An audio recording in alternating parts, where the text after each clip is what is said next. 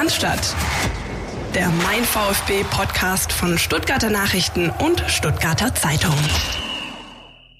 Diese Mannschaft hat die beste Hinrunde in der Geschichte von Eintracht Frankfurt gespielt, steht das erste Mal im Achtelfinale der Champions League, also im Pokal-Viertelfinale. Und wir haben kein Selbstvertrauen.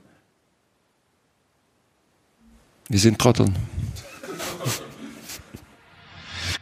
Ja, jetzt grüß Gott. Ausnahmsweise starten wir die Folge unseres Podcasts statt mal nicht mit einem PKO-Ton des VfB-Trainers, sondern mit dem Übungsleiter der gegnerischen Mannschaft, nämlich Oliver Glasner von Eintracht Frankfurt hat diese Aussage so getroffen äh, nach der Partie, nach dem 1-1 gegen den VfB. Und äh, Philipp Meisel, grüß dich, du kannst bestimmt gleich sagen, ob und inwieweit der VfB möglicherweise damit zu tun hat.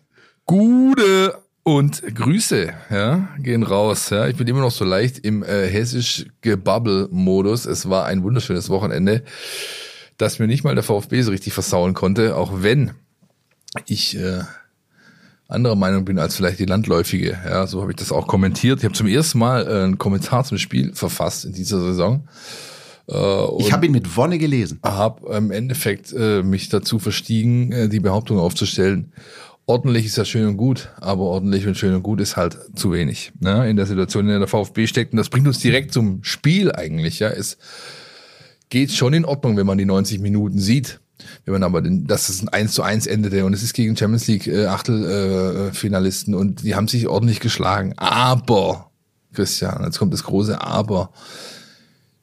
Da war halt viel mehr drin. Und in der Situation, in der du bist, ja, wenn dir der Gegner sozusagen sogar noch diesen Spielfilm so hinlegt, äh, zum Teil hast du ja auch selber erarbeitet, aber die ja kommen nachher noch dazu, dann musst du dir das schnappen, Mann. Du musst dir das schnappen, ja, und das ist halt dann doch dieses kleine bisschen fader Beigeschmack des, äh, ja, mit dem ich mich dann auf der Rückfahrt im ICE Kinderabteil äh, noch auseinandergesetzt habe und es dann aufgeschrieben habe für euch. Aber wir gehen jetzt einfach mal Stück für Stück die Nummer durch, würde ich sagen. Und ich würde sagen, wenn du schon den Spielfilm angesprochen hast, dann lassen wir ihn doch nacherzählen von, jetzt wirklich, dem VfB-Trainer. Bruno Labbadia hat sich zu dem 1-1 in Frankfurt wie folgt geäußert. Ja, wir haben, ich denke, wir sind sehr, sehr gut ins Spiel reingekommen, haben in der ersten Halbzeit, äh, das habe ich eben gerade mit dem Olli äh, mich gerade ausgetauscht, auch ähm, keine einzige Torchance von der Eintracht zugelassen bei so einer offensiv starken Mannschaft finde, dass wir sogar von den, den Umschaltmomenten mehr Möglichkeiten gehabt hätten. Ähm, kann mich erinnern, als Jill Diaz auf der Außenposition eigentlich durch war, wenn er es schafft, den Pass reinzuspielen, steht äh, Perret alleine vorm Tor. So haben wir das eine andere gehabt. Ähm, deswegen fand ich, waren wir sehr, sehr gut im Spiel in der ersten Halbzeit. Dann ist die Eintracht mit mehr äh, Schwung rausgekommen, äh, mit, mit mehr Power. Haben wir den einen oder anderen Fehler zu viel gemacht, äh, sind, sind dann, ja, trotzdem durch ein sehr unglückliches Tor ähm, in Rückstand geraten und dann hat die Mannschaft ähm, ein gutes Gesicht gezeigt, äh, nicht eingeknickt, kurz geschüttelt, ähm, das 1-1 gemacht und nach dem 1-1 äh, haben wir nochmal offensive, nochmal eine offensive äh, Kraft reingetan und wollten das Spiel gewinnen und äh, ich glaube, dass wir da genug Einschussmöglichkeiten gehabt haben. Äh, das Quäntchen Glück auch gefehlt hat. Wir war eine Situation, als Kamada, glaube ich, den Ball gerade noch im letzten Moment ein bisschen wegspitzelt, wo Silas frei einschießt. Ähm, das ist sehr, sehr schade. Also wir hätten gern drei Punkte mitgenommen, äh, hätten die, glaube ich, wie gesagt, gerade aufgrund der, der Endphase sogar ein Stück verdient gehabt. Ähm, ja, äh, haben gegen eine sehr, sehr gute Mannschaft gespielt, die, die einfach hohe Qualität hat, ähm, der ich auch, ja, natürlich in der Champions League alles Gute fürs Rückspiel wünsche. Äh, und ja, wir müssen den, den Punkt nehmen wir mit. Wie gesagt, ähm, mit, mit einem Quäntchen Glück äh, sind die drei Punkte drin. Da müssen wir weiter aufbauen, dass die Mannschaft da Selbstvertrauen weiter tankt, weil einfach ähm, ja immer noch einiges uns bevorsteht und ich hoffe, dass die Mannschaft das als sehr, sehr was Positives mitnimmt. Soweit Bruno Labbadia nach dem Spiel. Und ähm, ja, ich finde auch da hält sich das so ein bisschen die Waage. Also ich glaube wirklich, ähm, Unterm Strich steht ein 1-1. Das ist mit Blick auf die Spieldaten und alles, was man gesehen hat, finde ich okay. Du hast, ähm, da können wir gleich den Punkt wieder aufgreifen, Philipp, äh, gesagt, das ist äh, sogar zu wenig. Woran machst du das fest? Naja, an den letzten 10, 15 Minuten. Ja, also ähm, als allererstes Mal, vielleicht äh, nochmal, um bei der Defensive zu bleiben, ich muss äh, ich will nicht zu Kreuze kriechen, äh, das werde ich nicht tun, aber ich muss natürlich Bezug nehmen auf meine Worte von letzter Woche, was beispielsweise der Sportskamerad Mavropanos geleistet hat. Ist eine klare Leistungssteigerung, generell die Abwehr, Defensive stand stabil, auch wenn du dieses Kacktor bekommst. Ja, ähm, ist ein klarer, klare Verbesserung zu den Wochen zuvor wahrnehmbar gewesen, für mich zumindest äh, mit der Einschränkung, äh, es sollte dann halt mal irgendwann nachhaltig sein. Ja? Und dann äh, können wir davon reden, ob ich vielleicht auch nochmal irgendwann zu Kreuze krieche. Und was den Spielfilm angeht, ähm, ich finde, der Trainer hat etwas gemacht, was sehr mutig ist, nämlich seine komplette Offensive rauszunehmen und einen Dreierwechsel zu machen. Und dieser Mut wurde belohnt. Zum einen, weil Frankfurt es angeboten hat, ja, die haben dann das Tor bekommen. Äh, für mich ähm, absolute Mega-Aktion von Endo, der quasi zwei Leute äh, irgendwie frisch macht und dann noch den Ball nach vorne bringt. Dann kommt er irgendwann bei Silas an, der ausnahmsweise mal kaltschnäuzig bleibt und nicht äh, irgendwie versucht, dem Ganzen noch eine schöne Icing on the Cake Geschichte irgendwie draufzusetzen, sondern er nimmt ihn einfach dem bestmöglichen Winkel, flach, Innenseite, so gespielt, dass Trapp wenig Chancen hat, gar keine eigentlich, um da noch irgendwas auszurichten. Und dann ist Frankfurt halt richtig gewackelt.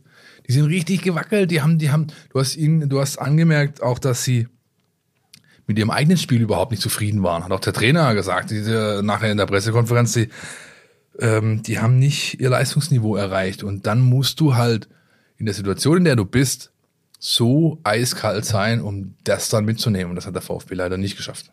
Ich verstehe den Punkt, ich verstehe ihn sehr. Ähm, auf der anderen Seite muss man natürlich auch sagen, das klingt, ich weiß, es klingt blöd, aber solche Spiele hat der VfB auch schon verloren. Und ja, Blick auf die Konkurrenz, Bochum gewinnt in Köln, ähm, Schalke holt einen Punkt gegen Dortmund, aber beispielsweise äh, TSG Hoffenheim verliert auch genauso ein Spiel. Also die TSG Hoffenheim hat ein genau solches Remis-Spiel in Freiburg dann noch verloren.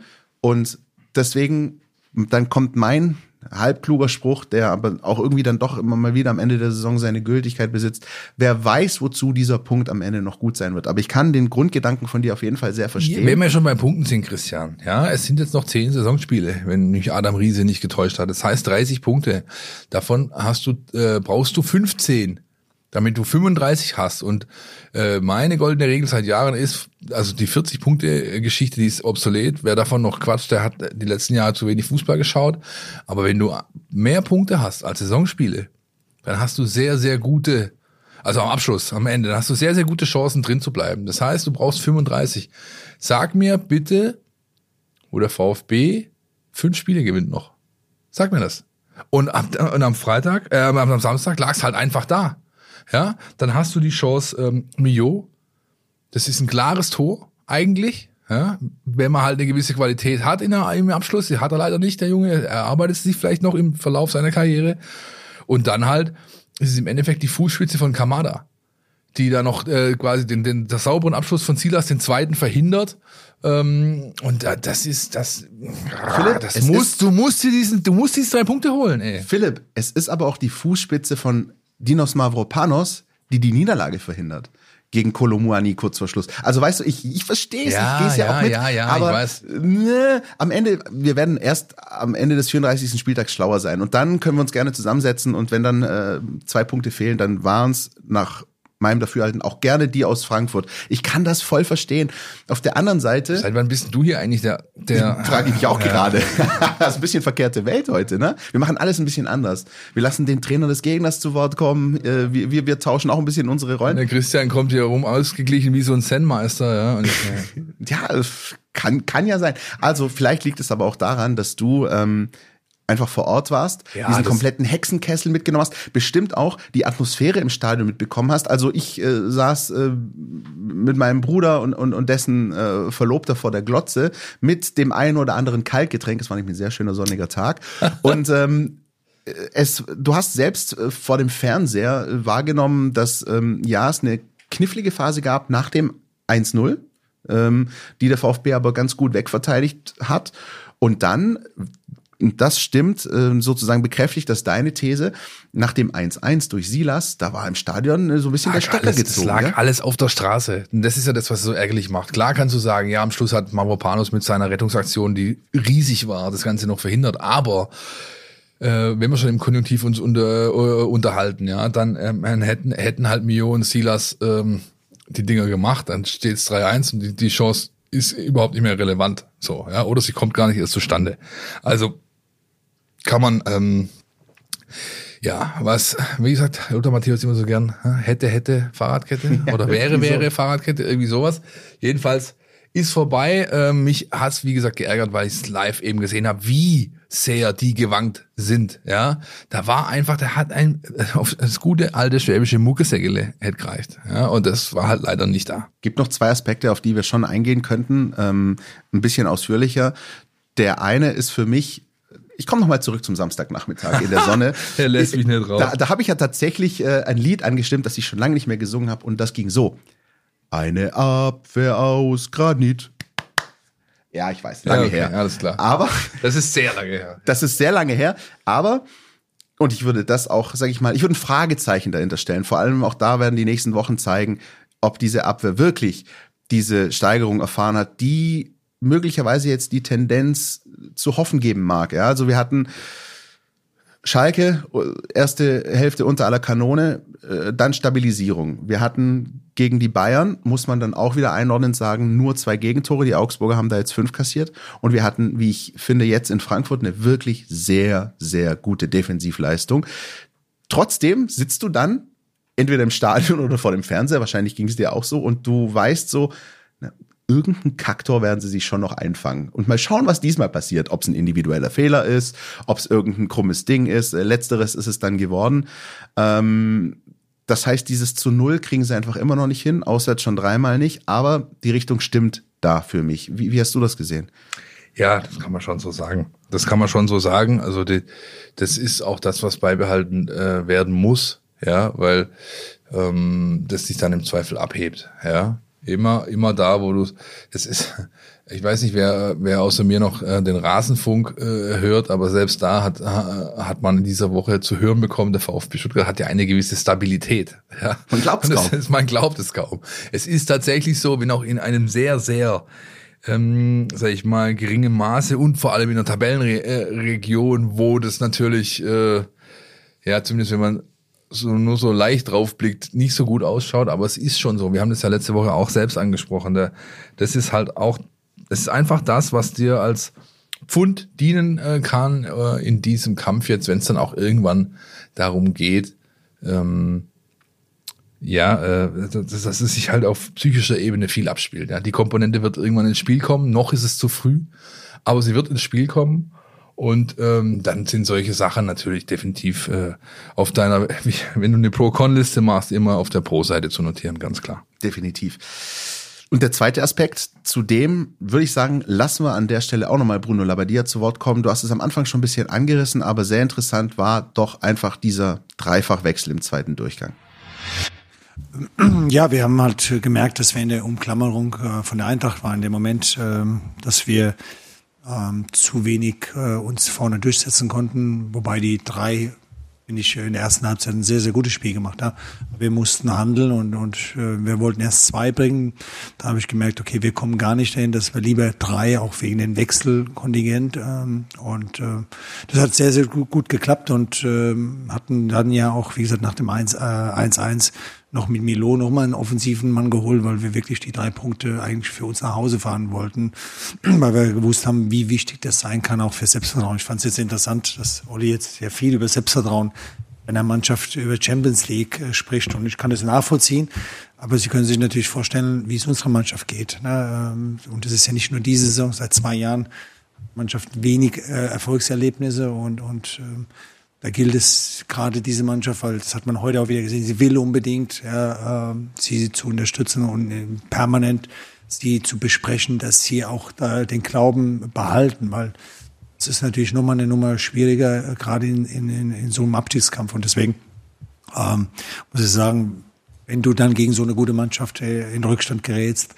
äh, und gerade eine Schwachphase, eine Schwächephase hast, äh, ist es dann wichtig, dass Leute von außen kommen. Und das haben wir auch in der Halbzeitpause angesprochen, schon vor dem Spiel, dass heute gefragt ist, auch die Leute, die reinkommen, dass sie sofort Input geben. Und das, das haben sie gemacht. Und genau das brauchen wir für die nächsten zehn Spiele. Immer schön, wenn ein Trainer Lucky Hands hat. Ne? Also wenn er, wenn er quasi für sein Bauchgefühl, und das ist es ja meistens, belohnt wird. Und Labadias Bauchgefühl war, die eigentlich designierte Angriffsreihe eben auf der Bank zu lassen. Zumindest ähm, äh, ja, führe ich äh, Silas und dann eben ähm, auf äh, die Sportskameraden zu setzen, zu denen auch äh, Gil, Gil, Gil Dias, so ist es, glaube ich, richtig, gehört hat. Und der hat für mich eigentlich, also natürlich hat die Offensivreihe nicht so toll performt, weswegen sie dann auch geschlossen runter musste, was das Offensive angeht.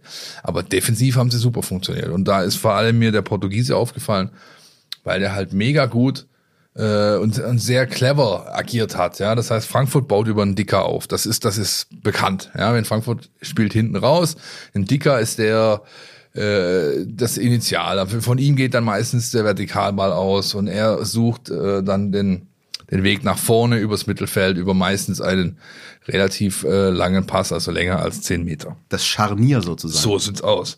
Und dieses Scharnier hat Gil Diaz komplett aus dem Spiel genommen, zumindest über lange, lange Zeit. War mit ein Grund, warum Frankfurt so schlecht im Spiel war, weil genau da ein Schlüssel war und dieser Schlüssel, den hatte der Portugiese in der Hand. Das heißt, Passweg zustellen oder eben sich so positionieren, dass er einen riesigen Deckungsschatten entwickelt, wo also hinter ihm quasi niemand angespielt werden kann.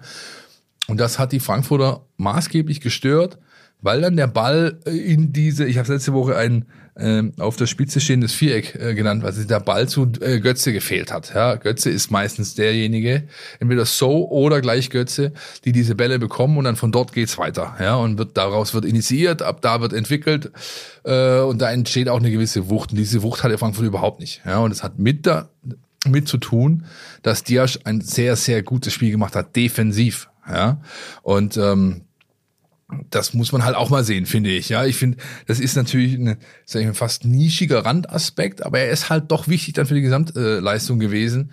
Deswegen wollte ich es unbedingt er er erwähnt wissen. Ist mir im Stadion super positiv aufgefallen, dass jedes Mal ein Dicker quasi wieder abdrehen musste und dann Querpass spielen, weil nach vorne ging nichts. Aufgrund dessen, wie äh, Gil Diaz sich positioniert hat und das war gut.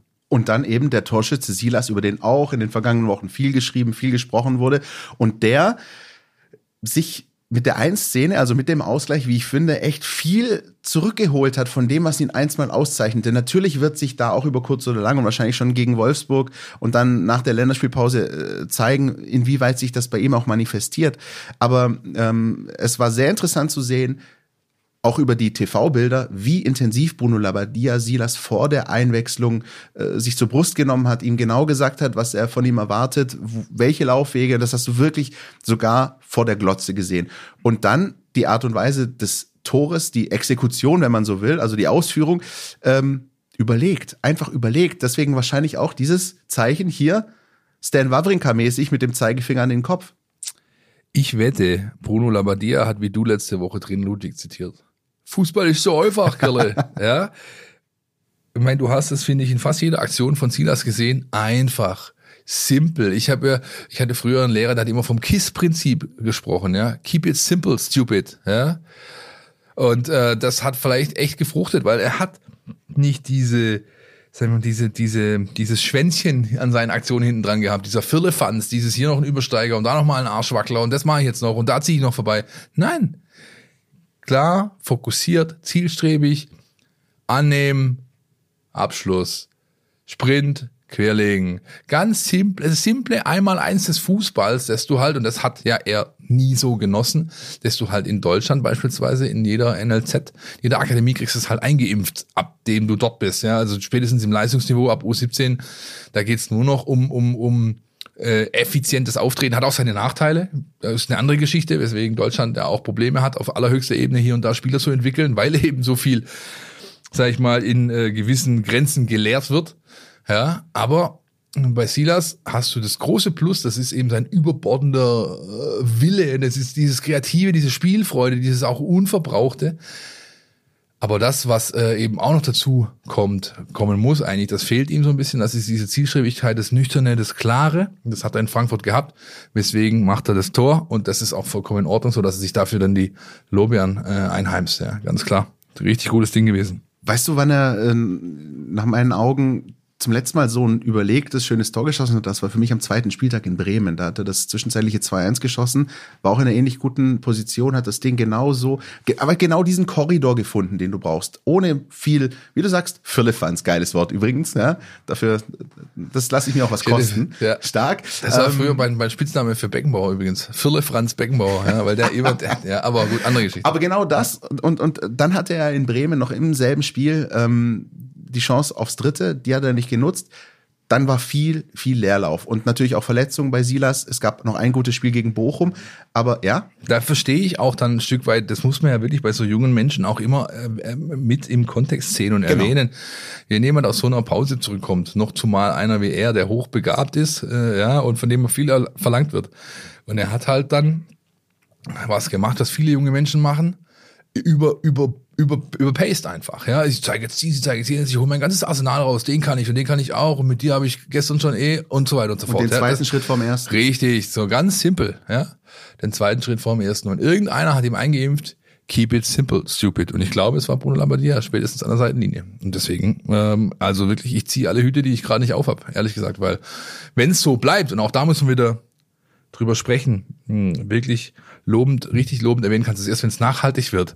Ja, aber, aber ähm, das ist ein guter Anfang gewesen für einen, ich will nicht sagen Turnaround, aber für eine Leistungssteigerung, die dem VfB noch sehr viel helfen kann in den letzten Spielen. Womit wir bei unserem nächsten Punkt wären, ein bisschen weg vom Spiel jetzt in Frankfurt an sich, sondern auf das generell, auf das große Ganze, auf die Situation bezogen. Ich habe das mal ein bisschen überschrieben mit reine Kopfsache, also auch anlehnend an das, was äh, Silas nach seinem Tor gezeigt hat äh, und auch an das, was äh, Bruno Labbadia schon seit Wochen sagt. Äh, der Abstiegskampf, du hast Philipp vorher auch schon angesprochen, das ist irgendwann Jetzt vielleicht noch nicht ganz, aber es wird von Woche zu Woche immer extremer, dass sich dieses Ding nicht nur in den Beinen, sondern auch zwischen, der, zwischen den beiden Ohren der Spieler entscheiden wird. Und ähm, deswegen ist das vielleicht doch durchaus bei aller Kritik und bei allem, ja, was du am Anfang erwähnt hast, wo man sagen kann, hm, wahrscheinlich zwei verlorene Punkte, aber vielleicht auch einfach da die Möglichkeit, das Glas als voll zu betrachten und als etwas zu nehmen, worauf sich definitiv aufbauen lässt. Also es ist ja so, Fußball ist ein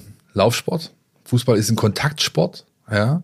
Ähm, es hat eine riesige athletische Komponente, aber wie jeder andere sportliche Wettkampf auch, entschieden wird es zwischen den Ohren. Es ist einfach so, ja. Jetzt, äh, und, und es ist diese, diese psychische Komponente, die wird jetzt immer, immer wichtiger werden. Deswegen ist zum Beispiel, da kommen wir nachher noch dazu, auch ein, ein, ein, ein so ein Vorteil, dass du jetzt mit einem Heimspiel Klammer auf, Sieg, Klammer zu, in diese Pause gehen kannst. Die letzte, die es noch gibt in der Saison. Ja? Damit holst du für deine Birne im, im Zweifel extrem viel. Aber, um jetzt nochmal zurückzukommen zum, zum äh, Kampf um den Klassenverbleib. Du hast, äh, die Mannschaften werden sich durchsetzen, die A, die athletische Komponente im Griff haben. Auch dazu kommen wir nachher noch. Stichwort Laufwerte beispielsweise. Und das andere ist der Kopf. Es geht nur über den Kopf. Ich will mir gar nicht vorstellen, was bei, was bei Rino Materazzo und der TSG Hoffenheim gerade los ist. Der kann da, der, du, du die, da ist was im Kopf los und was schon gewaltig, ja, aber das äh, in die falsche Richtung, ja. Die haben ja momentan ein Gefühl wahrscheinlich, egal was wir tun, wir kriegen trotzdem auf die Mütze, ja. Und das ist ganz, ganz schwierig, das umzudrehen, ja. Und und ähm, ich meine, Materazzo hat hat äh, da noch das Thema, was wir von zwei Wochen hatten. Er hat halt keine Mannschaft in dem Sinne, ja, sondern er muss eigentlich eine formen. Und äh, in der jetzigen Situation ist es quasi unmöglich. Also bei denen spricht wirklich gerade gar nichts dafür, dass die einen Turnaround hinbekommen. tatsächlich am Sonntag das Spiel äh, Freiburg gegen Hoffenheim mir angeschaut und äh, kurzzeitig überlegt, also war nur so ein kleine, so eine kleine gedankliche Abschweifung. Ich habe mir kurzzeitig überlegt, wie wäre das wohl, wenn ich und du, wenn wir beide einen Hoffenheim-Podcast machen müssten. Der erste Gedanke war, es würde uns keiner zuhören. Ja? Der zweite Gedanke war, ich wüsste auch langsam nicht mehr, was ich sagen soll. Also, äh, weil, ja, also das ist, finde ich, der absolute freie Fall auf ein, auf dem Serviertisch. Also wie du ihn siehst, seit Wochen schon. Und eigentlich, wenn man so möchte, war ja dieses ähm, in der Nachspielzeit erzielte 2-2 von Kramaric noch äh, ein kleines Mini-Hoch in den vergangenen Wochen und Monaten der TSG Hoffenheim. Das ist echt schon krass. Und genau jetzt kommt eben diese Komponente zum Tragen, ja, diese Kopfsache das, was sich psychisch tut, das, was sich mental tut. Und dazu wurde Bruno Labbadia auch noch in Frankfurt befragt. Und ähm, lass uns mal kurz hören, was er denn dazu zu sagen hat, wie er versucht, auch seinen Spielern dieses Selbstvertrauen auch ein Stück weit ja einzutrichtern oder sie davon zu überzeugen, dass sie das, was sie tun, auch gut können. Wir, wir müssen da einfach konsequent an diesem Stil dranbleiben und auch diese, diese Intensität, die wir auch jetzt die ganze Zeit an den Tag legen, ähm, immer wieder zeigen und ähm, vor allen Dingen, das kann ich nur mal wieder sagen, ähm, diesen Glauben immer wieder zu schüren. Das ist mit einer der Hauptaufgaben, neben dem, dass wir natürlich auf dem Platz einfach sehr, sehr gut arbeiten. Und äh, auch schön, äh, Olli sagt, die, die Mannschaft muss sich alles erarbeiten. Das müssen wir jeden Tag, äh, bis wirklich in, in jedem Spiel, weil das natürlich einfach nicht von der Hand geht. Das ist, ist auch wichtig, ich habe es ja heute in meiner Hand schon mal gesagt gehabt, man muss manchmal auch, ich als Trainer, die Sicht von einem Spieler wieder sehen. Das ist auch sehr, sehr wichtig. Also prinzipiell denke ich weniger an meine Karriere, aber in solchen Phasen ist es extrem wichtig, nicht Dinge zu verurteilen, sondern zu sagen, was passiert da im Kopf, äh, was passiert vor allen Dingen ähm, mit den Beinen, ne? wenn, wenn du plötzlich äh, in Rückstand gerätst in, in so einer Phase. Und deswegen muss ich will ich das heute herausheben, dass wir, ähnlich wie wir es gegen Bayern auch schon gemacht haben, eigentlich auch in Schalke, wo wir äh, der einzige schlechte Halbzeit gespielt haben, wo wir äh, auch noch das 2-2 verdient gehabt hätten. Und genau das fehlt uns. Und das müssen wir uns bis zum letzten Tag erarbeiten, erzwingen. Äh, und dann werden wir über dem Strich stehen. Also da, diesen Glauben müssen wir leben. Das ist im Endeffekt ja das, was wir letzte Woche schon äh, thematisiert hatten. Ja, er versucht immer positiv in, äh, rauszukommen aus dem Thema. Immer Glas ist halb voll. Ähm, die Stärken stärken. Ja, an deinen, deinen Schwächen kannst du arbeiten, wenn du auf Platz 7, 8 stehst. Aber wenn du 15. bist oder 16. geht nur eins, das ist die Stärken stärken. Die Leute stark machen, indem bestärken, bestätigen hier und da, das habt ihr gut gemacht, immer wieder vorführen. Und wenn sie schon viereckige Augen haben vor der, vor, vor der Videoleinwand, aber du musst immer wieder es schaffen, ihn äh, das Positive einzudrücken. Weil irgendwann verfängt's. Auch beim tumpesten Menschen verfängt das, ja, irgendwann und dann beginnt's ins Mindset einzutröpfeln. Der steht der Tropfen, ja, der hüllt dann auch den dicksten Stein irgendwann. Und das ist ähm, ganz, ganz wichtig. Und da wieder, ich kann eigentlich im Endeffekt dasselbe erzählen wie letzte Woche auch. Das ist halt die Erfahrung des Coaches. Ja, der vergeht sich da nicht oder er geht sich da nicht in irgendwelchen Detaildiskussionen, ja, sondern er, ist, ist, er, er nimmt es pragmatisch, gibt den Leuten das große Ganze und sagt hier, das war gut, weitermachen, ja. Und das, was schlecht war, das spricht er einmal kurz an. Ähm, hat er nämlich auch am äh, Spielersatztraining äh, deutlich gemacht. Also das war selbst für uns wahrnehmbar. Er hat ja, er sagt ja immer gerne, ich beschäftige mich eigentlich nach dem Spiel nur mit meinen Ersatzspielern. Und ähm, am Sonntag hat er es anders gemacht. Der hat sich erst den äh, Atta zur Brust genommen, nee, erst den Anton, den Waldi, dann den Atta. Und so ging er eigentlich alle wichtigen äh, äh, Startelf-Spieler durch, hat sich mal kurz fünf Minuten Zeit genommen, wild gestikulieren, das und das und das und das und das sind dann schon meiner äh, Information nach ein paar Sachen angesprochen worden, die halt nicht so gut waren. Aber wenn es darum geht, eine Mannschaft auf die nächste Aufgabe äh, vorzubereiten und vielleicht die alte nochmal rekap zu rekapitulieren, dann immer positiv bleiben, am Ende zumindest, damit sie aus diesem Meeting rausgehen mit einem positiven Gefühl und äh, dem Wissen, das habe ich gut gemacht, kann ich weiter so machen. Und wie gesagt, was den mittel- bis langfristigen Effekt äh, dann geben wird, das wissen wir noch nicht. Wir können auch nicht in die Zukunft schauen. Aber du hast halt beispielsweise gesehen, nehmen wir mal, nehmen wir mal das Bayern-Spiel, das 0-1 entsteht in Koproduktion zwischen, ja, Matthijs de Licht, aber halt vor allem auch Dinos Mavropanos und Fabian Bredlo. Und ähm, du hast ihnen auch richtig angesehen, dass das erstens nach dem Bayern-Spiel nicht zu groß aufgebauscht und zum Thema gemacht wurde, sowohl medial öffentlich von uns als auch intern, ja, das wurde gleich weggewischt, sozusagen, okay, passiert, weiter, munter putzen, weiter geht's. Und ähm, dann siehst du eben eine Leistung von Mavropanos äh, wie am Samstag, der ähm, ja offenbar sich das auch zu Herzen genommen hat. Das ist eben das Wichtigste, dass du nicht irgendwie diese Hang-Loose-Haltung beibehältst und sagst, jo, komm, sondern ähm, das eben auch als Antrieb siehst. Und auch das ist jetzt eben etwas, auf dem sich aufbauen lassen muss, nicht sollte, sondern muss, weil sonst wird's nichts am Ende. Ähm, aber was halt eben genau das aussagt, ja, dass du auch merkst, dass wie nach den Wechseln eben die Spieler, die dann reinkommen, äh, könnten natürlich auch rumschmollen und sagen, jo, was ist das jetzt hier? Ich bin gebencht worden. Am Ende haben ja. sowohl Führig als auch Silas eben gezeigt, dass sie wollten. Also ich habe da schon eben genau diesen Willen gesehen und zwar vielleicht so ein Stück weit noch ein bisschen potenziert auch. Die kommen rein und waren ein Gamechanger. Das ist einfach so. Ja, also das, das jeder, das, nur Leute, die das nicht sehen wollen, haben das nicht gesehen. Alle anderen haben das gesehen, auch die Frankfurter. Ja, und das war nicht aufzuhalten für die, auch war nicht zu verteidigen. Ja, und das ist schon was was du mitnehmen kannst in die nächsten Aufgaben. Aber Philipp, es gibt auch natürlich äh, im Kader des VfB so diese, diese Sorgenkinder, würde ich mal nennen, äh, die nach denen auch jedes Mal regelmäßig bei den Spieltagspressekonferenzen gefragt wird, wie sieht's denn mit ihm, jenen aus? Und es gibt vor allem ein paar Youngster auch beim VfB, die da ein bisschen zu knabbern haben derzeit. Ne? Äh, ich würde als allerersten den nennen, der gar nicht auf deiner Liste steht, nämlich Enzo Mio. Ja, der hat gut gespielt, der hat gut performt, als der reinkam. Das war eben auch einer von denen, ja, die mit dazu beigetragen haben, das Ding zu kippen beinahe komplett. Und äh, der hätte, weil er Einwechselspieler war, am Spielersatztraining richtig rasieren können am Sonntagmorgen. Das ist das Training, die Trainingseinheit, wo er dir immer gerne hinguckt, genau hinguckt, auch vielleicht nur beobachtet und eben schaut, wer reagiert wie, wer will seinen Platz zurück. Ja. Das ist übrigens spannend, finde ich. Und das ist ja nicht bei jedem Trainer so. Nee, das ist nicht bei jedem Trainer so. Und da äh, hat äh, hätte Enzo mit Sicherheit äh, nachlegen können. Konnte er leider nicht. Er war morgens da mit dicker Nase und äh, Erkältungssymptomen, wurde heimgeschickt und ist dann erst im Trainings, äh, im Wochenverlauf wieder zur Mannschaft zurückgekehrt. Also, aber ähm, diese individuelle Betrachtung, die ich hier gerade habe, die gilt auch für die anderen drei. Also für Lilian Eckloff, für Thomas Castanaras und für Lauren Ulrich. Am einfachsten ist es, glaube ich, bei Lauren Ulrich zu erklären, deswegen fange ich bei ihm an. Ähm, Im Endeffekt ja seit Saisonbeginn im Profikader dabei, Training, so oft es geht. Ähm, dann auch immer wieder zu U19 geschickt worden, um dort Spiele zu machen, hat aber auch in der Bundesliga debütiert. Vorm WM-Break noch. In Leverkusen, ne? In Leverkusen und dann aber ähm, ist ein Bruch reingekommen und der ist vornehmlich ähm, ähm, bei Corinna und Konsorten ähm, zu verorten. Das heißt, er hatte eine schwere Corona-Infektion, mehrfach eine Grippeinfektion, wurde auch deswegen aus dem Trainingslager heimgeschickt. Er hat im Endeffekt diesem Jahr überhaupt keine Trainingskonstanz. Das heißt, er konnte nicht mal regelmäßig wirklich voll trainieren. Ja? Und dass das sich dann auswirkt und der Trainer irgendwann halt auch sagt, Moment mal, wir haben hier das gilt auch für die anderen äh, äh, oder für alle vier. Wir haben natürlich eine Situation, wir können uns Experimente nicht leisten. Ja?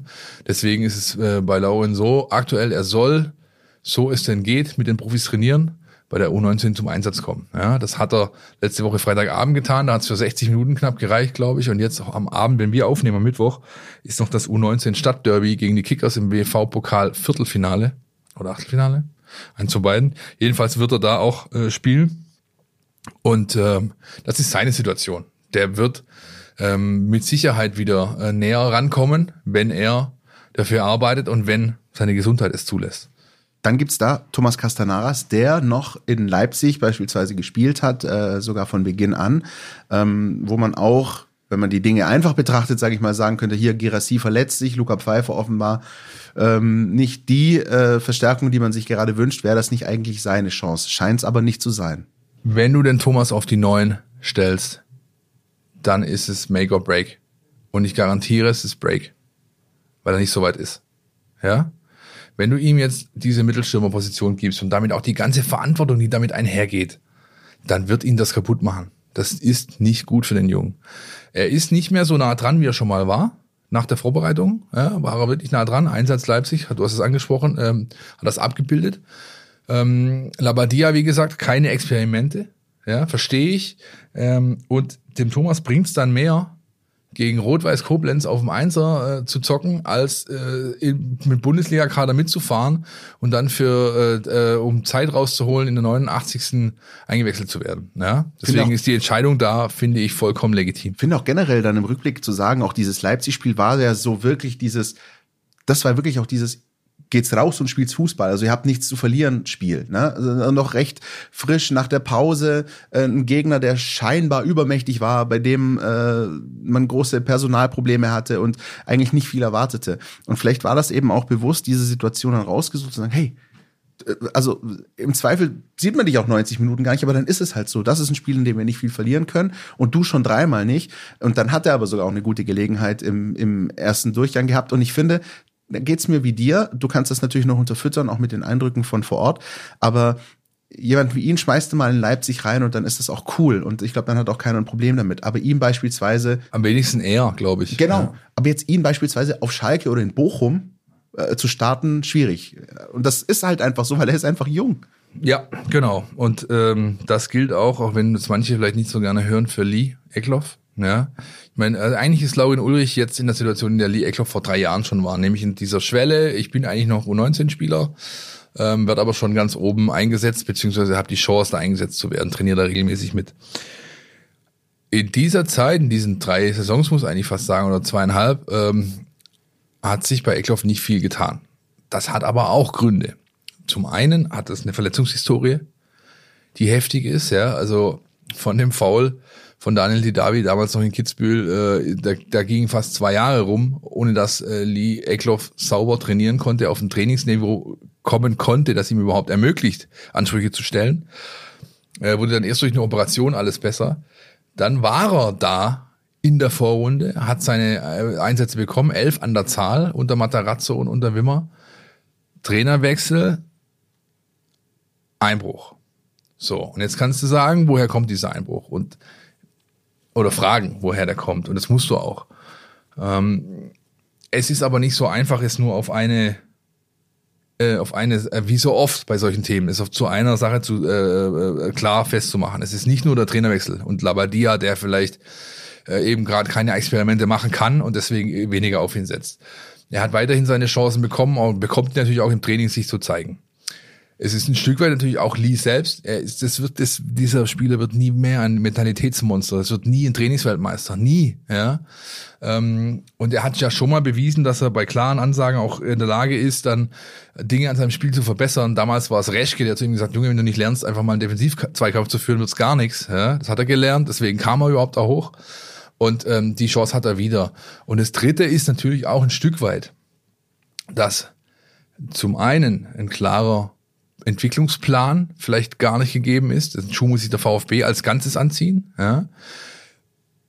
Andererseits ähm, kann man auch da einschränkend sagen, Entwicklungsplan hin und her, schön und gut.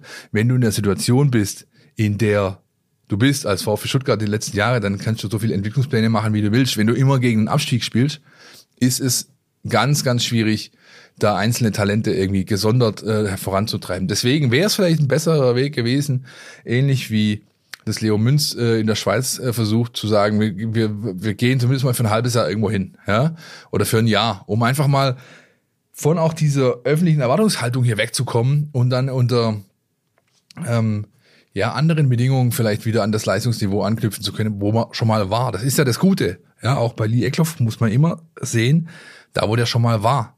Da kann er also wieder hinkommen. Ja, und es ist noch, das ist wahr, ist gar nicht so lang weg. Das ist jetzt nur ein paar Monate her. Wenn ich mich in den September, Oktober zurückversetze, da war der wirklich eine ernsthafte Option. Da war er Position 12, 13, 14 im Kader. Ja, jetzt ist er halt 18 plus.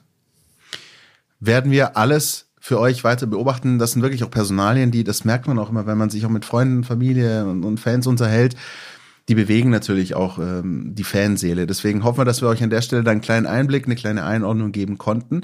Und ähm, würde sagen, gehen an der Stelle kurz in die Werbung und machen dann einfach mit den Youngstern weiter.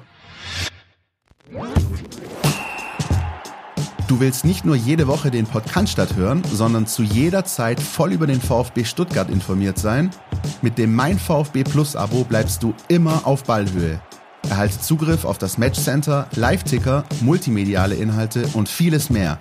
Jetzt die Mein VfB App runterladen und das Abo vier Wochen kostenlos testen. Verfügbar im Apple App Store und im Google Play Store. NLZ News. Neues von den Nachwuchsmannschaften. Und da sind wir zurück, mitten im NLZ Newsflash und blicken zuerst noch auf die Frauen, die, wir haben in der vergangenen Woche die große Ehre gehabt, mit äh, Heiko Gerber uns zu unterhalten, die ja noch spielfrei hatten, also zumindest was den Pflichtspielbetrieb angeht, ähm, da Kreilsheim zurückgezogen hatte, aber äh, diesen wichtigen Test hatte und den man schon, Philipp, durchaus als Statement bezeichnen kann. Ja, das hat wahrscheinlich, ähm, hat ja jeder den Podcast von letzter Woche gehört. Die Zahlen jedenfalls, die wir ablesen konnten bei unseren Providern, die sprechen dafür. Und da hat der Heiko ja gesagt, was das für ein Test ist, nämlich eine, eine, eine Generalprobe mit dem entsprechenden Stellenwert gegen den Tabellenführer aus der äh, Bayernliga, also quasi das adäquat äh, überm Weißwurst-Äquator, ja, ähm, zur Frauen-Oberliga hier. Die werden aufsteigen, meint äh, der Kollege Gerber. Und ähm, sozusagen das Weißwurst-Adäquator. Ja, genau. Der, der VfB will das. Und ähm, dann ist eine 2-0 äh, ähm, klare Geschichte schon eine Aussage. Ja, und das ist das, was sie jetzt mitnehmen äh, gegen SC Sand 2. Hafenbahnstraße, Sonntag, 15 Uhr, Heimspiel.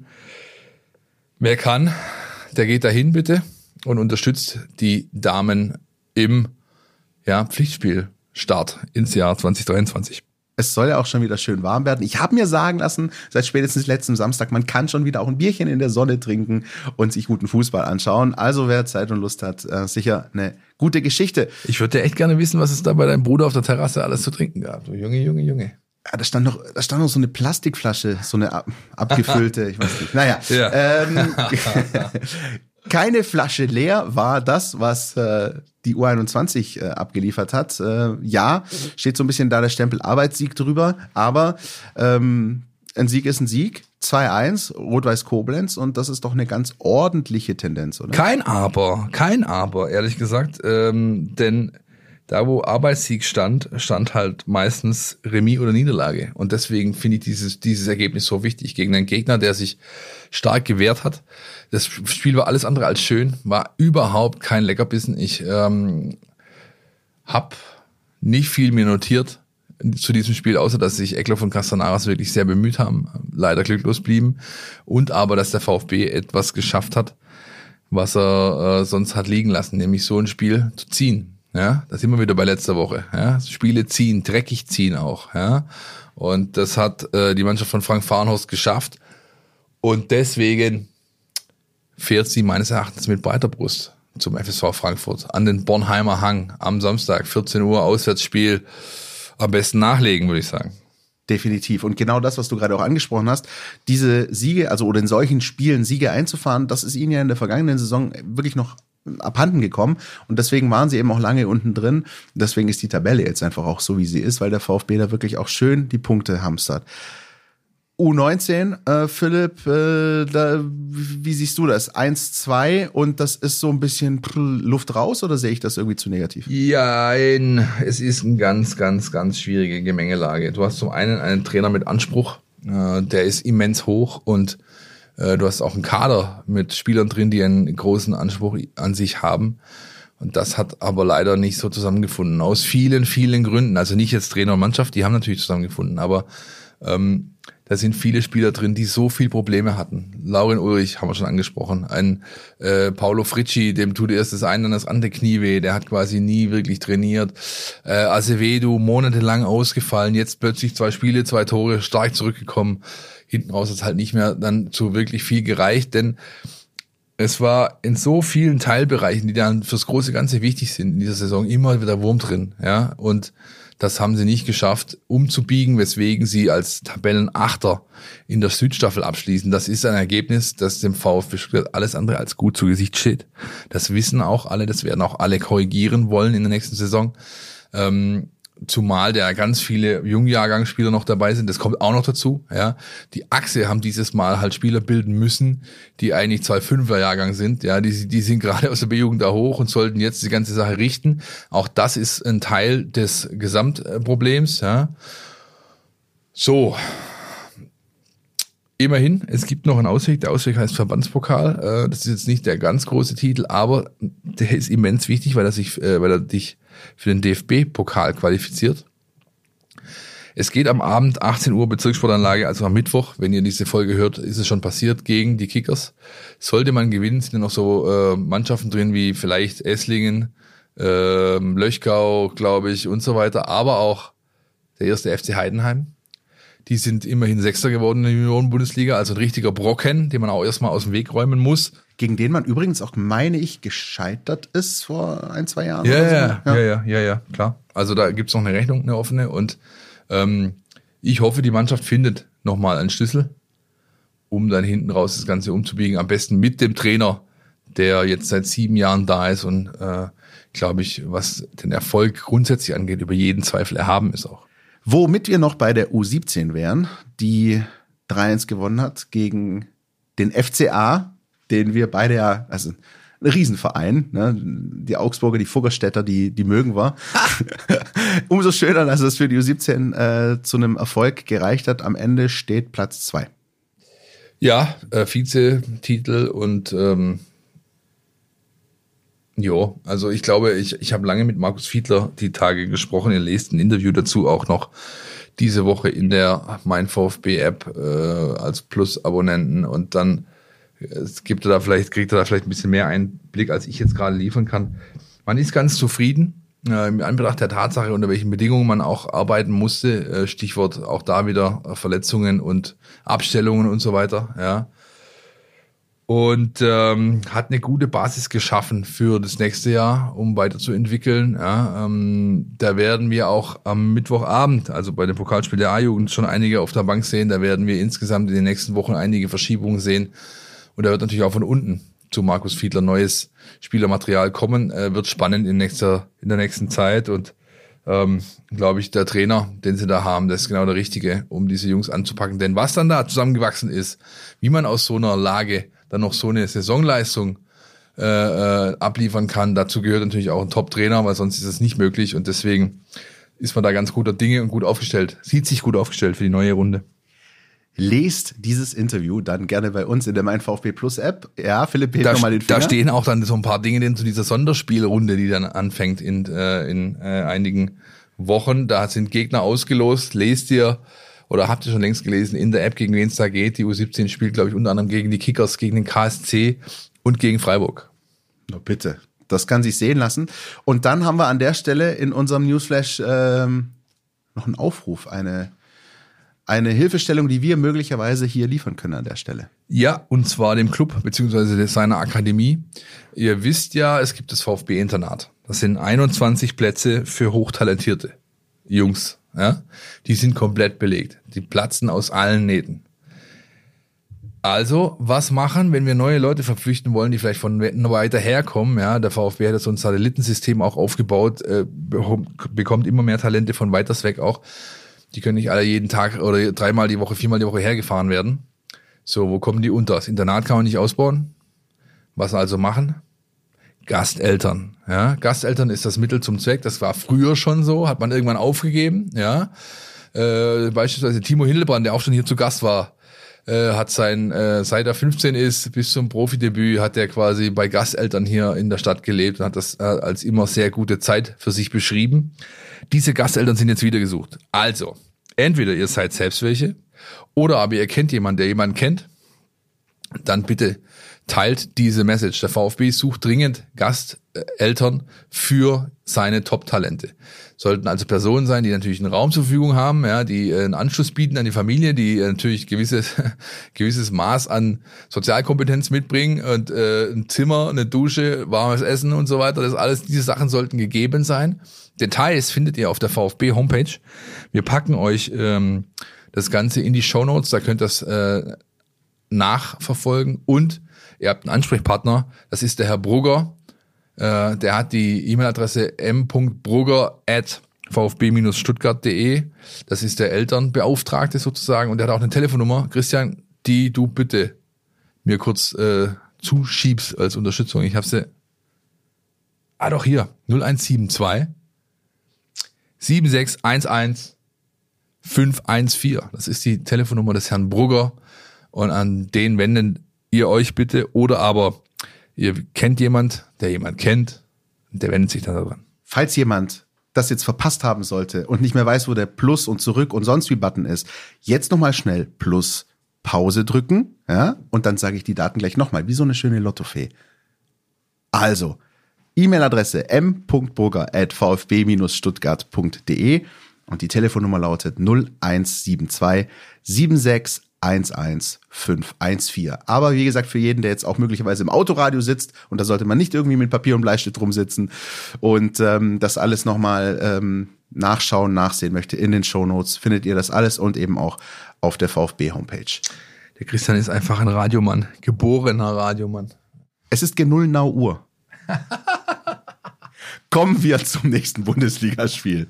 Zu Hause Samstag 15.30 VfB Stuttgart gegen den VfL Wolfsburg. Wir haben es vorher schon angesprochen. Es ist das letzte Spiel vor der Länderspielpause, vor der letzten und einzigen Länderspielpause jetzt in dieser Rückserie.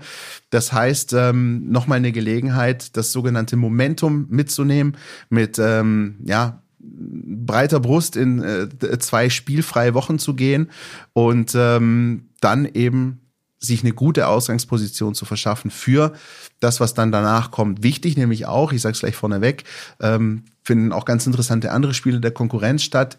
So etwa die Partie zwischen der TSG Hoffenheim und Hertha BSC. Das heißt, auch von den beiden wird mindestens einer punkten, vielleicht auch sogar zwei, was das VfB sich noch gar nicht so schlecht wäre. Also der VfB ist durchaus gefordert, hier nochmal im Heimspiel was zu liefern, Philipp. Und wie macht er das? Uff, ja, indem man da ansetzt, wo er aufgehört hat. Ich glaube, das ist äh, das simpelste aller Ansätze. Und mit KISS-Prinzip, Keep it simple, stupid, habe ich ja eh in dieser Folge. Ähm, geschlossen, fokussiert, zielstrebig, ähm, im Idealfall alle elf am Leistungsniveau äh, kratzend, ja, und dann, dann oder vielleicht sogar nach oben schiebend, dann hast du natürlich eine Chance gegen jeden Bundesliga-Gegner. Und das gilt auch für den VfL Wolfsburg, der ja ganz ähnlich ist irgendwo auch wie der VfB. Ja, der hat im Endeffekt das übernommen, was, äh, was der VfB war, bevor Labadia kam, nämlich er ist die zweitjüngste Mannschaft, die da so auftritt mit dem Altersschnitt. Ja, und dieser Altersschnitt, der bedingt eine gewisse Inkonstanz.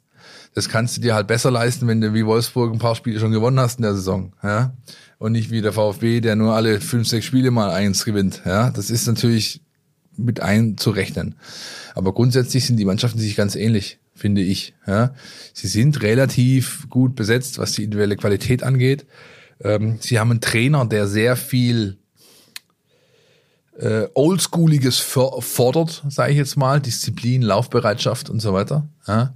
Und ähm, sie haben halt ja das ein oder andere Mal ein bisschen mehr Glück gehabt äh, in, in, ihren, in ihren Spielen. Aber halt auch eine gewisse Wankelmütigkeit. Das kann man, denke ich, schon attestieren. Und das ist der Ansatz für den VfB. Habe ich übrigens vor dem Spiel in der Hinrunde gesagt, dass äh, Nico Kovac eine lame Duck sei und sich gegen Max Kruse nicht durchsetzen würde? Ich, hast du, ja, hast ich du. Ich weiß es nicht, ich erinnere mich nicht mehr ganz. Doch, ich bin mir doch, nicht, doch, Ja, habe ich natürlich. Und da muss ich auch wieder sagen, Chapeau. Also Nico Kovac ist wirklich so ein Trainer, war aber übrigens auch als Spieler schon so einer der lässt sich nicht leicht abschütteln und der wird, glaube ich, auch wirklich oft unterschätzt, so auch als Persönlichkeit und und äh, als Charakter das ist einer, der weiß, wie man mit Unwägbarkeiten umgeht. Ich gebe es offen zu, ich habe in der Hinrunde nicht damit gerechnet. Er ist jetzt immer noch Trainer beim VfL Wolfsburg, ähm, hat da seine Position durchaus gestärkt. Ähm, das sah erst äh, nicht ganz so stabil aus, dann aber nach der WM-Pause ging das richtig ab. Jetzt zuletzt drei Spiele in Folge nicht verloren, zwei Unentschieden. Die haben jetzt zwei Heimspiele gehabt, 2-2 gegen Frankfurt, 1-1 gegen Union. Das ist auch nicht das Allerschlechteste. Ähm, also wirklich äh, eine interessante Mannschaft, aber ich äh, erinnere mich echt ähm, ja, mit durchaus großem Interesse an die vergangenen beiden Duelle zwischen dem VfB und Wolfsburg zurück, weil die waren in ihrer Art jeweils durchaus interessant. Das vorletzte Duell war im Saisonfinish der vergangenen Saison. Da gab es ein Heimspiel, da hat der VfB durch Chris Führig in der 90. noch das 1-1 geschossen. Das hat dem VfL Wolfsburg zum Klassenverbleib gereicht. Für den VfB war das so ein pff, Durchschnittsspiel, wo viele hinterher irgendwie durchgeschnauft haben und gesagt haben, no, das war jetzt aber auch nichts Halbes und nichts Ganzes. Am Ende war dieser Punkt massiv wichtig, um drin zu bleiben, der dann in der 90. Minute gefallen ist. Es war nämlich nicht nur Endo gegen Köln, es war tatsächlich auch Chris Führig gegen Wolfsburg. Ähm, und das war ein ein Spiel, das durchaus seine Bedeutung hatte. Und dann eben das letzte Spiel in Wolfsburg, da erinnern sich, glaube ich, viele noch dran. Ähm, ich natürlich ganz besonders deswegen, weil wir das mit Steffen Görsdorf von vorne bis hinten durchexerziert haben, dieses Spiel. Das war damals das Aufeinandertreffen zweier Krisenvereine, die noch ohne Sieg dastanden und wo die Frage war, wer kommt ja, wer schafft da das Momentum? Wer schafft da sozusagen sich den Boost zu holen? VfB ist in Führung gegangen durch Girassi 1-0. Dann gab es einen Fehler von Müller. Äh, mit 2-2 ging es sogar in die Pause. Und als alles dann irgendwie sich so hin äh, und alle dachten, okay, dann geht's halt 2-2 aus und beide treten auf der Stelle, da kam in der 90. Minute ein gewisser Herr Yannick Gerhardt und erzielte das 3-2 und ähm, beförderte beide Vereine so ein bisschen in die entgegengesetzte Richtung. Also die Wolfsburger eher so ein bisschen weg vom Keller und den VfB halt mitten rein. Das hast du sehr schön aufgearbeitet, Christian. Danke, dafür bin ich ja da. Ich würde schon sagen, dafür werde ich bezahlt, aber äh, nee, aber das ist wirklich schon durchaus interessant, ähm, weil ja, ja diese Duelle doch durchaus immer ein Stück weit Wegweiser waren für das, was kommt und deswegen nicht nur aufgrund der Begegnung an sich, sondern eben auch aufgrund ähm, des Zeitpunktes äh, ist das halt einfach durchaus ein Spiel, das Tendenzen gibt. Also ich kenne ja Leute aus Wolfsburg, die diesen Podcast hören, regelmäßig, um nicht zu sagen wöchentlich. Ja. Es gibt Menschen in Wolfsburg. Es gibt Menschen in Wolfsburg, sogar sehr gute. Und die haben, ähm, oder einer von denen hat äh, schon die Tage mir eine Nachricht geschrieben und hat äh, äh, quasi uns, also dem VfB in dem Falle, den, den, den Punkt gegönnt, ja, oder sogar drei im Zweifel. Ja, und wäre nicht schlecht. Ich glaube, wären alle cool damit, wenn man ihn jetzt stellvertretend nimmt für alle Wolfsburger, äh, damit es auch beim VfB mal wieder in die richtige Richtung geht. Ja, aber dazu musst du halt ein paar Hebelbewegungen äh, bewegen, in Bewegung setzen. Und äh, einer davon ist der, den man zu Anfang oder den ich zu Anfang genannt habe, ja, mit Anknüpfen an das, was du in Frankfurt gezeigt hast. Dann hast du halt so ein paar Schlüsselduelle auf, der, auf, auf dem Spielfeld. Ja. Für mich ist das schlüsseligste aller Schlüsselduelle ist äh, die linke Seite. Äh, also die Stuttgarter linke Seite, das heißt Borna Sosa, wenn er sich wirklich äh, jetzt mittlerweile zu einem äh, Defensivspieler bemüßigt fühlt, dann hat er am Wochenende die Gelegenheit zu zeigen, was er wirklich in ihm steckt. Denn mit Riddle Baku kommt ein Spieler auf ihn zu, der nicht nur die meisten Sprints in der Bundesliga anzieht, ja, sondern eben auch ähm, eigentlich maßgeblich ist für den Wolfsburger Spielaufbau. Das heißt, das heißt, Sosa wird sehr, sehr viel zu tun bekommen am Wochenende. Dem werden die Sohlen brennen. Ähm, und ähm, wenn du allerdings dann dieses Duell für dich gestalten kannst, dann ist es so wie immer, dann hast du schon mal einen großen Grundstein sozusagen gelegt, um tatsächlich was zu holen gegen die Wölfe, die so eine klassische Kovac-Mannschaft sind. Eigentlich, aber doch nicht so ganz. Ja, also ich finde, nach dieser Serie, die sie hatten, beginnend mit dem Sieg, den du angesprochen hast gegen den VfB, äh, war ich versucht zu sagen, äh, von wegen Lame Ducks oder so, nee, aber äh, es ist, sie sind auf dem besten Weg, so eine richtige Kovac-Mannschaft zu werden. Emotionaler Fußball, ähm, Powerhouse-Fußball, laufstark, äh, immens druckvoll und so ein bisschen oldschoolig, was ihren, ihren Ansatz angeht, aber auch das Disziplinarische. Nur Teile davon sind eingetreten.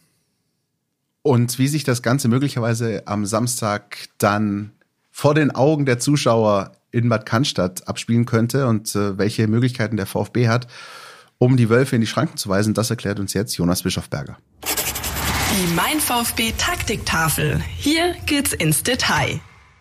Wolfsburg ist eine taktisch sehr spannende Mannschaft, weil sich ihr Ansatz relativ stark abhebt vom Rest der Liga. Ähm, sie setzen mit dem Ball auf ein sehr durchorganisiertes Offensivspiel in Form von einem Positionsspiel, wo die Spieler einer sehr klaren Raumaufteilung folgen. Und aus dieser Raumaufteilung heraus haben sie dann recht gute, flüssige Mechanismen in der Offensive, über die sie dann zu Torgefahr kommen. Das machen sie von der Formation her sehr ähnlich wie der VfB Stuttgart, meistens im 4-3-3 oder 4-3-1. Häufig sind dann die Flügelspieler sehr breit aufgestellt und versuchen den Gegner auseinanderzuziehen.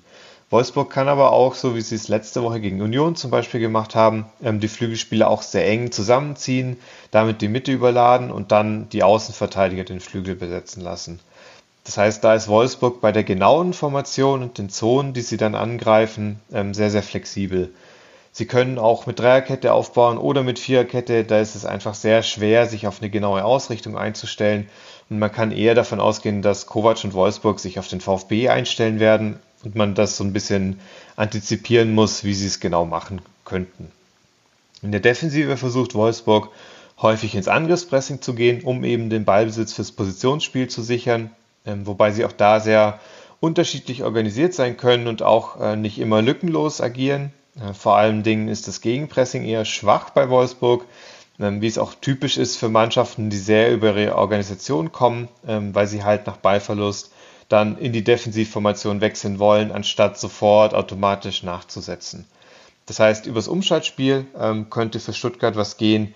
Außerdem verteidigen die Sechser von Wolfsburg insbesondere sehr stark nach hinten und kommen in den Strafraum dazu, um Kopfbälle und Abschlüsse aus kurzer Distanz zu verhindern. Ähm, und da könnte eben ein Mittel sein, aus dem Rückraum abzuschließen und generell auch mal Fernschüsse zu versuchen äh, gegen Wolfsburg.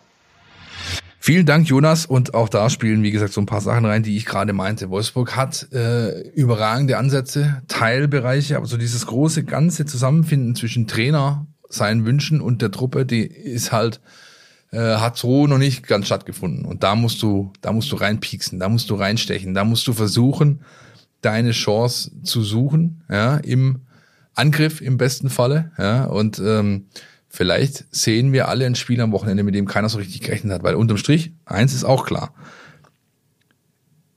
diese Chance mit einem halbvollen Glas und einem Sieg in diese Pause zu gehen, ist ein psychologischer Vorteil gegenüber allen anderen da unten im Keller, der ist nicht äh, zu unterschätzen, glaube ich. Was meinst du konkret mit, was man vielleicht nicht erwartet? Meinst du viele Tore oder in welche Richtung gehen die Gedanken? Ich meine äh, ein Spiel, das relativ äh, viele Tore sehen wird. Ja, dazu sind beide Mannschaften einfach prädestiniert eigentlich. Ja, ähm, zum anderen meine ich ein Spiel, ähm, wo eine von beiden Mannschaften mal wieder so richtig einen raushaut. Und das ist der VfB am Wochenende. Statement. Kann man mal so stehen lassen. Womit wir noch bei den Player to Watch wären, ähm, wo sich hier jeder von uns immer so einen rauspickt. Ähm, Philipp, wen hast du? Also eigentlich äh, wollte ich den nehmen, den du draufgeschrieben hast. Ja. Ja, da war ich jetzt Dann, schneller. dann wollte ich den nehmen, von dem ich gerade gesprochen habe. Riedle Baku. Ähm, ich habe mich dann aber doch für Oma Mamouche entschieden. Oma Mamouche ist jetzt nicht der Spieler, der dem Wolfsburger Spiel gerade seinen Stempel aufdrückt, durch Tore, Vorlagen und sonst was. Er spielt zwar regelmäßig, er hat sich da reingekämpft, aber er ist jetzt nicht der, der ständig auf dem Scoreboard auftaucht. Aber er ist nun mal ein ehemaliger VfB-Spieler. Und wir wissen alle, was ehemalige VfB-Spieler gerne zu tun pflegen, wenn Na, sie gegen na, den VfB na, Stuttgart na, spielen. Sag's nicht, sag's nicht. Was? Was machen die? Nein. Ja, ja, ja. Nein, ich glaube, also so weit will ich nicht gehen, aber ich denke halt, er ist ein Spieler, der das wissen wir ja alle aus seiner Zeit, die er hier hat. Er kann schon einen Unterschied ausmachen. Ja? An einem guten Tag ist Omar Mamouche sehr, sehr schwer aufzuhalten. Ja? Und ich hoffe, dieser Tag wird nicht am Samstag sein. Auch da wird dann wieder eben die Arbeit auf die Defensive des VfB zukommen. Genauso wie bei dem Spieler, den ich mir rausgesucht habe, den ich dir quasi ähm, sehenden Auges weggenommen habe.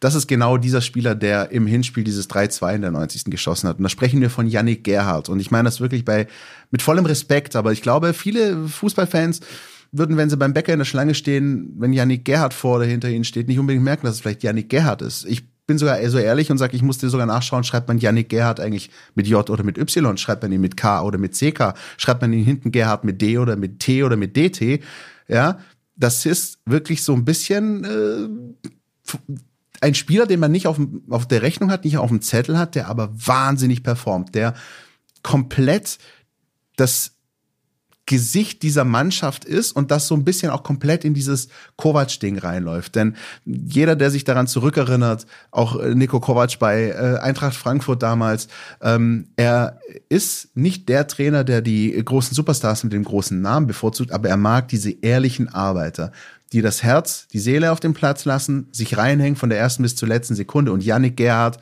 ist genau so ein Spieler. Das ist ein Spieler, den Nico Kovac lieben muss. Und damit äh, sogar zum Wolfsburger Topscorer avanciert mittlerweile. Ne? Sechs Tore, zwei Vorlagen, glaube ich. Das ist äh, nicht schlecht, ums ums äh, höflich zu umschreiben. Ja? Das ist wirklich nicht schlecht. Das stimmt. Und deswegen äh, wäre wirklich ähm, viel geholfen, wenn da auch der Fokus auf ihm liegen würde. Ähm, da ist wirklich diese, diese Szene aus der 90. im Hinspiel, also vielleicht merkt man es, vielleicht hört man es ein bisschen raus, die ist, hat sich echt ein bisschen bei mir eingebrannt. Out of nowhere kriegt er da den Ball im Fünfer, drückt das Ding rein. Das sollte dem VfB nicht passieren. Und ähm, wenn du Spieler wie Mamouche und Gerhard eben rausnehmen kannst, dann äh, hast du schon sehr, sehr gute Chancen.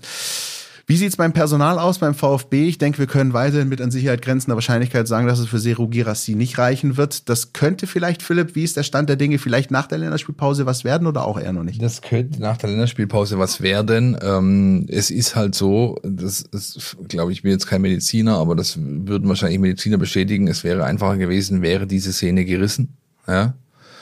Ähm, die im Adduktorenbereich die ist halt nur eingerissen. Es sah bei diesem Bremen-Spiel so unspektakulär aus eigentlich. Ja, ja. Jedenfalls, äh, wenn man so einen Einriss hat, dann ist es halt ganz, ganz schwer, den Zeitpunkt zu definieren, wann man wieder wirklich ähm, die Belastung sehr steigern kann, ähm, um ja nach vorne zu kommen, ja. Und das sind dann meistens halt die Zeitpunkte, wo es dann gern richtig durchreißt. Dann hast du im Endeffekt nichts außer Zeit verloren. Deswegen behandelt man ihn wie ein rohes Ei zu Recht. Ähm, ich habe diese Woche gesehen, dass er schon äh, auf dem Platz mit Martin äh, Franz, dem Athletiktrainer, jetzt nicht nur gelaufen ist, sondern auch erste Leiche, Le Leiche, oh, Philipp, erste leichte Übungsformen äh, gemacht hat, ja, ähm, die zwar noch keinen Ball beinhalteten, aber trotzdem darauf hindeuten, dass es ein Stück weit vorwärts geht. Aber von dem einst äh, prognostizierten Ausfallzeitraum von drei Wochen ist man natürlich äh, meilenweit entfernt. Ja. Das wird, glaube ich, noch drei Wochen dauern. Und damit wäre eben nach der Länderspielpause vielleicht mit dem Einsatz zu rechnen, zumal der VfB ja da eben in der englischen Woche startet, glaube ich, oder fast. Ja. Ja, dann kommt auch noch das Pokal-Viertelfinale genau, dann äh, vor und Ostern. so weiter. Also da kann man schon ähm, äh, davon ausgehen, dass er da vielleicht in einem dieser Spiele zu einem Teileinsatz kommt und dann ist es hoffentlich soweit, äh, wieder genesen, sein Adduktorenbereich, dass es nicht durchfasst, das Ding, weil dann sehen wir nicht mehr in dieser Saison. Ja, und das war echt bitter. Es startet tatsächlich nach der Länderspielpause mit so einem Dreierpack und zwar dreimal auswärts Union, Nürnberg, Bochum. Äh, also das wird nicht ohne und da wird ähm, auch Bruno Labbadia ähnlich gefordert sein, wie es zu Beginn jetzt nach der WM-Pause gewesen ist. Da ging es dann auch mit zwei englischen Wochen sogar los und ähm, nicht ohne. Umso wichtiger, diesen Dreier zu ziehen am Samstag, ja, das ist wirklich, also nicht äh, unwichtig, dieses Spiel. Und äh, dann ist es ja schon gut, dass eben außer Gerassi, glaube ich, äh, nur Stenzel noch auf der Kippe steht. Ähm, Ito mit der vierten gelben Karte ein bisschen äh, äh, Obacht geben muss. Obacht geben muss. Ansonsten sind, glaube ich, alle fit. Und dann schauen wir mal, was zustande kommen wird am Samstag ich freue mich tatsächlich, äh, weil ich, wie gesagt, glaube, es wird ein richtiges äh, Spektakel mit dem guten Ausgang für die Weiß-Roten mit dem Brustring. Ich finde, das sind äh, sehr schöne Ausblicke von deiner Seite und ähm, darüber sprechen werden wir dann auch in der nächsten Woche. Du hast dir dann deinen Urlaub verdient, darfst ein bisschen Päuschen machen ähm, und ähm, wir blicken dann eben in der nächsten Woche auf die Wolfsburg-Partie zurück und haben dann einen kleinen Ausblick auch auf die Länderspielpause und auf all das, was wartet. Es wird echt, es werden verrückte Wochen beim VfB, so viel kann ich euch sagen. Jo, Knöpfchen dran, oder? Ja, oder hast du schon gepackt? Nein, nein, nein, nein. Ich bleib hier in der Gegend zumindest die meiste Zeit, aber ich muss mich mal versuchen, eine Woche zu separieren von diesem ganzen Wahnsinn. Ja. Das kriegen wir schon hin. Gönn ich dir von Herzen, hast du dir verdient. Und ähm, genauso habt ihr euch verdient, dass ihr ein schönes Wochenende habt, dass die Sonne rauskommt. 18 Grad habe ich mir sagen lassen, sagen die Meteorologen für Samstag 15.30 voraus. Also wenn das nichts ist, kommt Frühling, kommt VfB. Dem ist nichts hinzuzufügen. Bis nächste Woche. Podcast statt. Der Mein VfB Podcast von Stuttgarter Nachrichten und Stuttgarter Zeitung.